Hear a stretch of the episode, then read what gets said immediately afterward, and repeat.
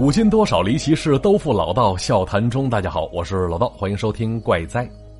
最近有些朋友给我发来留言，说老道啊，你是不是飘了？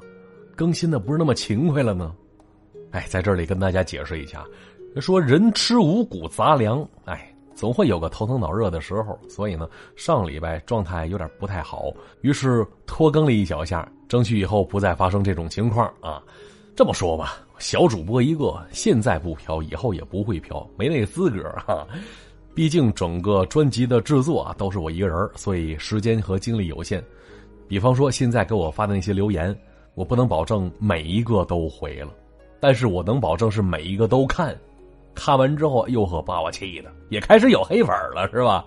嘿 嘿，有几次给我气乐了都，挺有意思。因有人私信我说说老道啊，有人黑你，咋不骂回去呢？哎，骂回去啊，一时爽，但是你得考虑考虑其他朋友听故事发留言的感受啊。谁都不喜欢那种互喷的节奏吧？人家来你这儿寻开心的，不是来这儿堵心的，是吧？所以呢，视而不见就好了。大家看到了也不用上去怼去，举报一下就行了。好，玩笑归玩笑，咱们还得继续讲故事啊。咱们今天主题就一个字儿，什么贱？人说，哎，不是不说黑粉了吗？嘿，不是啊，这别误会。我说那个剑啊，是那个刀枪棍棒的那个剑，啊，一种古代的兵刃。就这东西啊，说实话，在以前上阵杀敌用处不是很大。你说砍杀吧，不如刀劲儿大；刺杀呢，长不如长枪长矛，短不如匕首。正如他的称号一样，叫做百兵之君。你听听，君子的君呢，就是所有兵器里他是君子。但你设想一下。上阵杀敌，短兵相接，你是一君子。刀光剑影之间，对方露出破绽了，你发现了，于是开始提醒人家：“兄弟，我要刺你腋下了啊！” 估计第一集就得领盒饭去。而使剑使的招数无非就三种：截、削和刺。你想拿剑砍人家，没两下崩这儿了。所以说，征战四方的军士一般多用刀，很少用剑。有人说不对啊，这剑它有剑气呀。两三丈开外，杀人于无形。但是啊，我见过脚气，没见过剑气，那都是武侠小说里虚构的。所以，古代剑这种兵器，其实啊，几种场合比较多见。一个是在唐朝逐渐兴盛起来的舞剑之风，比方说公孙大娘，啊，昔有佳人公孙氏，一舞剑气动四方，观者如山色沮丧，天地为之久低昂啊。这里边的剑啊，就相当于舞蹈当中的一种道具，跟扭秧歌用的扇子似的，差不多。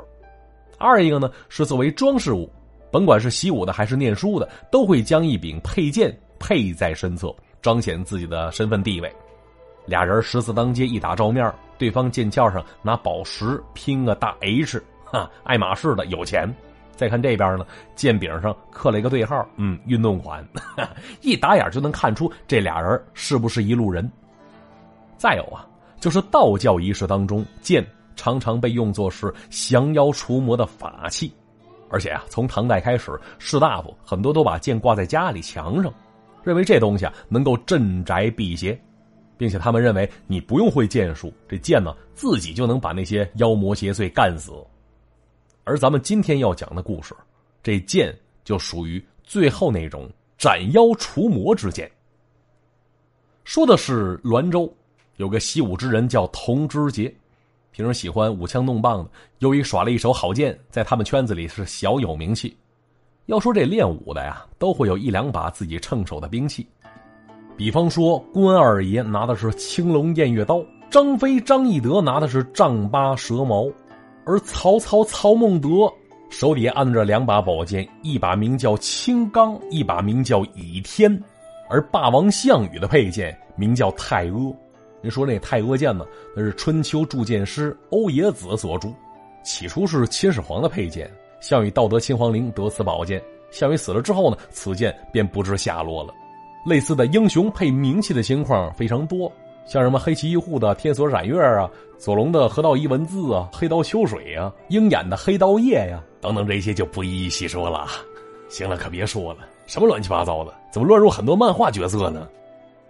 咱们说回到这个童之杰，这童志杰也不知道从哪儿得着这么一口宝剑，号称不仅能吹毛断发、削铁如泥，而且是斩妖除魔、砍杀一切妖魔邪祟。那每次跟别人吹嘘的时候，别人是一脸的不相信呢。而这一年秋天呢，童志杰腰里挎着剑，往山东方向赶路，跟同行之人聊天，说着说着，他又开始卖弄起他那把剑了。兄弟们。不瞒你们说啊，让我带着这把剑上阵杀敌，以一敌百那不行。但是啊，有个魑魅魍魉胆敢在我近前造次的话，哼哼，我是轻轻一挥，那些鬼东西都得跪下叫爸爸。所以说呀，战场上那些用以杀伐的兵器，能跟我这宝贝相提并论吗？在这把剑面前，都得往后扫一扫。就类似的话呀，童志杰这一路上没少絮叨。一起赶路的朋友啊。耳朵都听充血了，于是有一位好事之人总惦记着想挫一挫他的锐气，同时呢也想证明一下童志杰说的是不是真的呀。于是他表面上啊顺着童志杰，童兄，哎呦呵，要说宝剑配英雄呢，兄弟你长靠短打的一身能耐，再加上这把神兵利器，真好比西门吹雪一般呐，天下无敌呀。忽悠人忽悠的武侠小说人物都出来了。总之啊，把这个童志杰捧的是乐不可支、飘飘然了。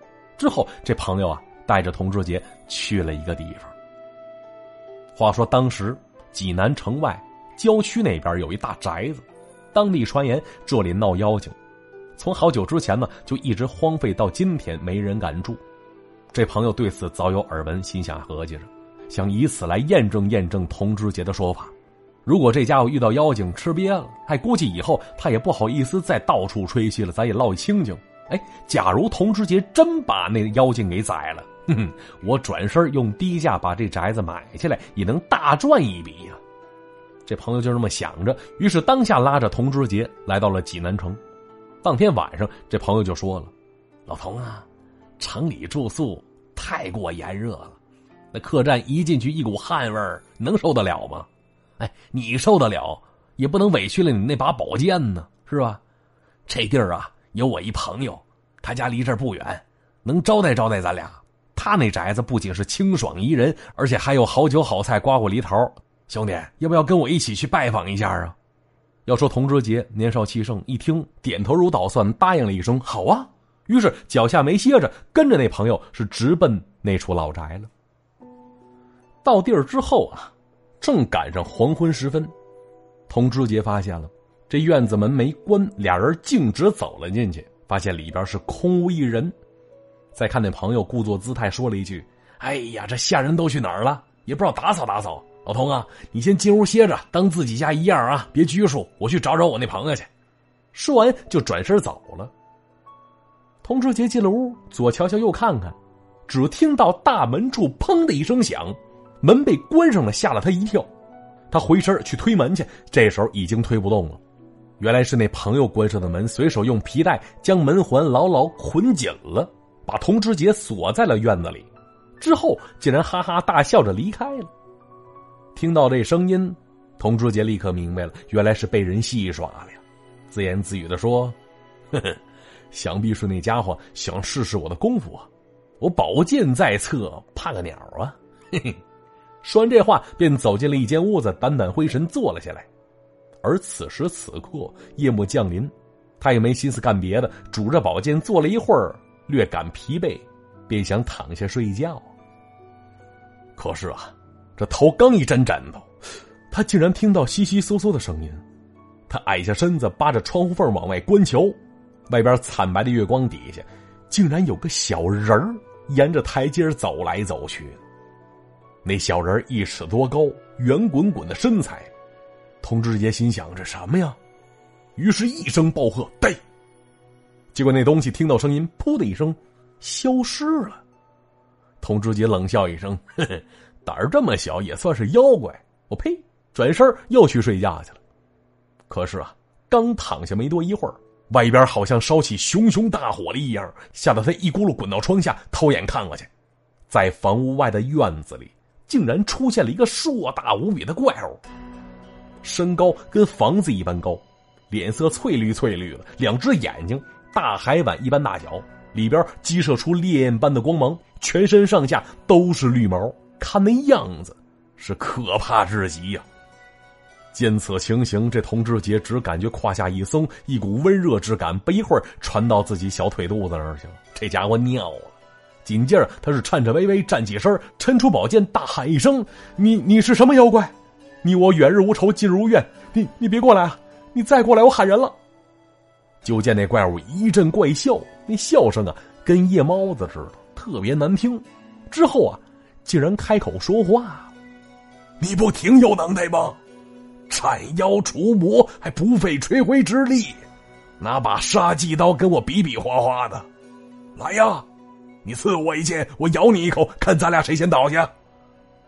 说完，又怪叫一声，吓得童志杰差点跪下。只听当啷一声，手中宝剑已然掉在地上了。正当童志杰惊慌失措之时，只听到环佩叮当由远及近，就听到这个动静啊，那怪物立刻老实了。缩在一边不敢动弹。童志杰心生一动，回头看过去，只见到不远处走过来一队人，这些人一个个身穿紫袍，手里提着灯笼，缓步而来。等走近一看，他才发现这些都是下人，在这些下人当中，围着一个四十来岁的女人，而那女人看打扮就知道绝不简单呢。你想啊，那巨大的怪物见了他都要毕恭毕敬，大气儿不敢喘的样子。这能是谁呢？童志杰不敢轻举妄动，只听到那女人说了一声：“不请自来，你这不速之客，这般唐突，难怪我这些下人容不下你呀！这是把你当贼看了。”这女人说完这话，也不看童志杰，自己坐进了屋子里。童志杰勉强起身这会儿他裤子都湿了，面对外人难免不好意思，夹着裆走了过去，躬身行礼。拿眼角余光一扫听，发现这女子啊，略施粉黛，淡扫蛾眉，肤白似雪，是风韵犹存。童志杰心想：这娘们儿应该是外边那怪物的主子吧？要不然不能这么怕她呀。你看这丫鬟奴婢前呼后拥的，正所谓擒贼先擒王，捉奸要拿双。她一个弱不禁风的小女子，我是一举把她拿下。其他的家伙必定是树倒猢狲散。话说我这把剑还没沾过血呢，今天也就是今天了。这童之杰念书念的少，他也是想到哪儿说到哪儿，捉奸都出来了。童之杰想到这儿，趁这女人回头的空当，俯下身子拾起宝剑，挺身便刺了过去。结果啊，就见到这女人猛然一回头，看着童志杰的眼睛，而童志杰被他看的身子一颤，定在了原地。紧接着又是当啷一声。这手中宝剑再次掉落在地。这女人那股霸气让童志杰没来由的瑟瑟发抖啊！女人冷哼一声：“哼，亏你平时以侠士自居，我不愿伤你。刚才我还打算传授你一些使剑的心法跟口诀，不成想啊，你却包藏祸心，反要伤我，真是朽木不可雕也呀。”既然你认为这把剑能杀得了我，好啊，我脑袋就在这放着，你砍吧。我可告诉你，你要是一剑砍不死我，死的可就是你。来呀！说完这话，这女子将脖子探了出去。童志杰哪见过如此刚烈的女子啊？这份豪侠之气比自己强了不知多少倍呀！当即扑通一声跪倒在地，大喊着：“姑奶奶，我是有眼不识泰山，您才是真神呐！”我错了，您就当我是个屁，放了我吧。嘿，习武之人嘛，略显粗俗。结果这女子说了：“哼，算你识相。行了，你坐那儿吧。我且问你，你听说过红线吗？”童知杰点点头。这女人继续说：“红线呐，那是我的姐们儿，和我是不相上下。”一听这话，童志杰下巴差点掉下来。有人问了：“红线是谁呀？”红线那是人名咱们俗称叫红线女。那是唐朝一位女侠，武艺拔群。相传在唐代宗年间，一个夏天的夜晚，这位身着墨绿色夜行衣的姑娘是悄然来到魏州城，施展嫦娥奔月的飞腾绝技。更鼓声声当中，是越墙深入护兵把持极严的魏城节度使府中。之后是神不知鬼不觉的从老谋深算的节度使田承嗣床头偷走了一个盛着节度使金印的宝盒，从而巧妙制止了一场即将发生的战争。就这件事流传开之后，这位武艺绝尘的红线女更被人们看成是似神似仙的侠女。她那名字是传遍了北方民间，谁人不知，谁人不晓啊。而童之杰面前这位女子说了。说你知道红线吗？那是我姐们，跟我不相上下。你等平庸之辈，胆敢在我面前造次，你是不想活了是不是？就这一句话，把童志杰吓得是瑟瑟发抖啊！这女子又说了：“不怕告诉你，这宅子的主人呢，以为这里狐鬼出没，所以不敢在此居住。其实他们不知道，这居住在此的并不是狐媚，而是我这个神仙。”刚才我的仆从听说你有把宝剑，甚是珍贵，我一向是爱剑如命，特此前来，一是想见识见识这把宝剑，再者呢，我想点拨点拨你，教你一些精妙的剑术，根本就没有害你之心，你大可放心。童之杰一听，喜出望外，啪啪啪，又连磕三个响头，想拜他为师。这女子让他把宝剑递过来，拿在手中轻抚了一下，说了：“哦。”此剑乃是道家斩杀妖魔之剑，跟我用的可不是一种，而且这剑还没开刃呢。哎，童之杰没听明白，就这把剑锋利无比，他试过无数次了，怎么叫没开刃呢？接着呀，就见这女子叫来下人，用一种奇怪的符纸和着奇怪的水一起煮剑，就看那把剑慢慢的毫光渐露，到最后剑身是光芒四射。女人说了。好了，成了。现在啊，我教你一套口诀，配合此剑，便可斩尽天下妖魔。你且记住：天心正大，无法正直，荡涤邪祟，肃清一世。之后，这女人这边说着，童之杰那边记着。到了，女人说了：“行了，行了，你个练武之人，也没读过什么书是吧？你先拿本记下来吧，回去背熟了啊。”再之后啊。他又跟童志杰说了很多世间剑侠的种种事迹，规劝他常怀浩然正气，扶危济困。童志杰点着头，接过焕然一新的宝剑，再次又向这女子拜了三拜。而此时五更鼓响，童志杰小憩片刻，天亮时分想去拜别这位女子，不成想被一位婢女拦了下来。那婢女交给他一只皮口袋，说了：“说人神有别，不应频繁相见。这袋子呀。”是我家夫人送你的，你拿去吧。今后斩杀的妖邪尽数收入袋中。十年之后，夫人在武当山等你。到那时候，你带着这个袋子再做详谈。说完话，这婢女是转身就走。童志杰看看袋子，又看看那把剑，再看着婢女走过去那个方向，不禁欣慰的点点头啊。之后将袋子别在腰间，转身出门而去。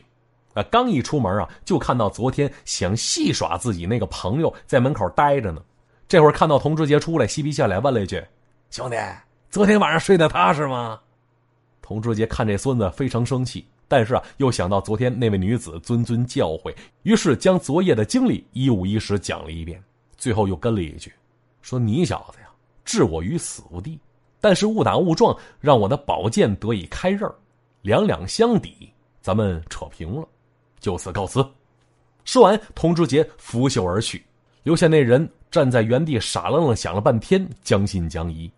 可是，一年之后，这人听说童之杰出家做了道士，斩妖除魔，大显神威，而且分文不取，这才相信当初这番话呀。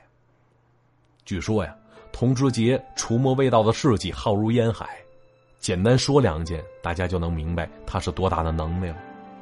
当时啊，在扬州。话说有个女人生了痨病了，也就是肺结核。后来总梦见有个恶鬼半夜来找她，跟她交朋友。根据这女人所描述啊，这恶鬼面目肿胀，惨白如纸，毫无血色，身体是冷若霜雪。而且这恶鬼每次前来，这女人必定萎靡不振。于是家人跟着着急啊，请来童志杰为自己家驱散邪祟。听完描述，童志杰笑着说：“哈，这是个溺死鬼，不叫事儿啊。”你们等着吧。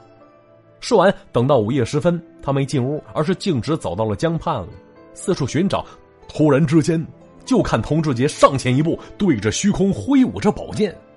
结果就在一片空地上啊，兀自冒出很多脏水出来，臭不可闻。童志杰笑了一笑，最后将恶鬼塞进了他那皮口袋里了，对众人说：“此鬼已除，不出半年，你的家人便可痊愈了。”说完，拎着还滋滋乱叫的皮口袋就走了。果然，打这之后，那女人再也没有被鬼骚扰过。过了四五个月，就痊愈了。那还有一件事说的是某地有个富户家里的闺女被狐妖纠缠，白天是赤身裸体锁在闺房中不出来，晚上是描眉画眼四处游荡。丫鬟暗中观察，却啥都没看见，只在枕头被单上发现了很多长毛，那些长毛啊，直直的，不像是头发，看起来像是狐狸的毛。于是。这家老爷也找来童知杰，结果这老童刚跨进门槛，便抻出宝剑，对着小姐闺房门侧便刺了过去。这一刺之下，一只三尺来长的狐狸是应声倒地，鲜血淋漓，奄奄一息。童知杰挖出狐狸心，为小姐治好了病，之后又将狐狸塞到皮口袋里，是飘然而去。话说他那皮口袋，很多人都见过，一尺来长，就各种妖魔鬼怪都能塞进去。塞完之后也不见这口袋鼓胀，想来也是一件法宝吧。话说呀，这童知杰成了道士之后，再也没回到故乡，而是四处漂泊，扶危济困，斩妖除魔。过了十年，他出游去了武当山，之后便没了消息，杳无音信了。有人说他是隐居了，也有人说他成仙了。到底后来怎么样，谁也不清楚啊。好，故事讲到这儿啊，也就结束了。估计大家伙从小到大都有一个武侠梦吧，仗剑走天涯，体会江湖间的儿女情长，大口肉、大碗酒，妥帖快意。而时至今日呢，你我其实依然如此，只是那把见血封喉的宝剑已经变成了自己手里那些能耐了。而且你也会发现，就这把剑越锋利，能耐越大，自己则越收敛、越低调、越成熟啊。慢慢的，你就成了你那个领域。那个江湖里边的大侠了，像童之杰似的。好，接下来进入留言互动环节啊！恭喜上期节目李小萌夺得王者沙发，恭喜恭喜啊！是位新朋友吧？你看看人家刚听节目抢到沙发，你们那些成天吵吵抢不着沙发的，什么手速啊？说句实话，我也抢不着沙发。好，再来看其他朋友的留言啊！哲霸安卓说了什么沙发不沙发的？我就算不是沙发，哪怕是床垫子，老道一样读我的留言，信不？知道这叫什么吗？缘分妙不可言。来嘴儿一个。哎，我刚吃完韭菜，你确定吗嘿嘿 ？A K I Rap 他说了，眼睛受伤了，医生让我尽量少睁眼，多养养。刚开始听老道的节目，听你说话挺有亲切感的，故事也挺有趣的，赞美你。啊，感谢这位朋友啊，祝愿你眼睛早日康复。其实啊，说实话，眼睛没毛病的，也推荐大家多听听喜马拉雅。毕竟现在用眼睛地方太多了，尤其这会儿到了夏天了，那大长腿是不是？King 说了，道兄果然了不起啊！真希望道兄高产圣母猪，向道兄致敬。是圣啥？圣圣母猪？我想问一下，这梗从什么时候开始的呀？谁懂母猪的产后护理？给我讲一讲呗。刘 Greatly 说了，说听了这么多小说，我发现老道讲的古代故事最好听了，《怪哉》《奇谈怪事录》都超级好听。更新一个《怪哉》不够听啊，多希望两个都更新，耳朵都快怀孕了。哎，咱大老爷们儿怀不了，放心。要说这《奇谈怪事录》得等作者更新呢，而作者更新又不定期，所以呢，我也没辙啊。沧海说了，老道，我就想告诉你，少吃大腰子，那玩意儿吃多了对你没啥用。你腰好多级的弯道都闪不了你老腰，哎，现在也不行了，过弯的时候都得带脚刹车了，不如年轻那会儿了，下坡踩油门啊。好了，看时间呢，今天节目到这里就要结束了。再次提醒大家啊，老道的微信已经开通了，微信搜索主播老道的全拼加五二零，添加老道为好友，可以给我发发故事，发发你的见闻。好，今天节目就是这样，大家别忘记点赞、留言、转发、评论，咱们下期再见，拜拜。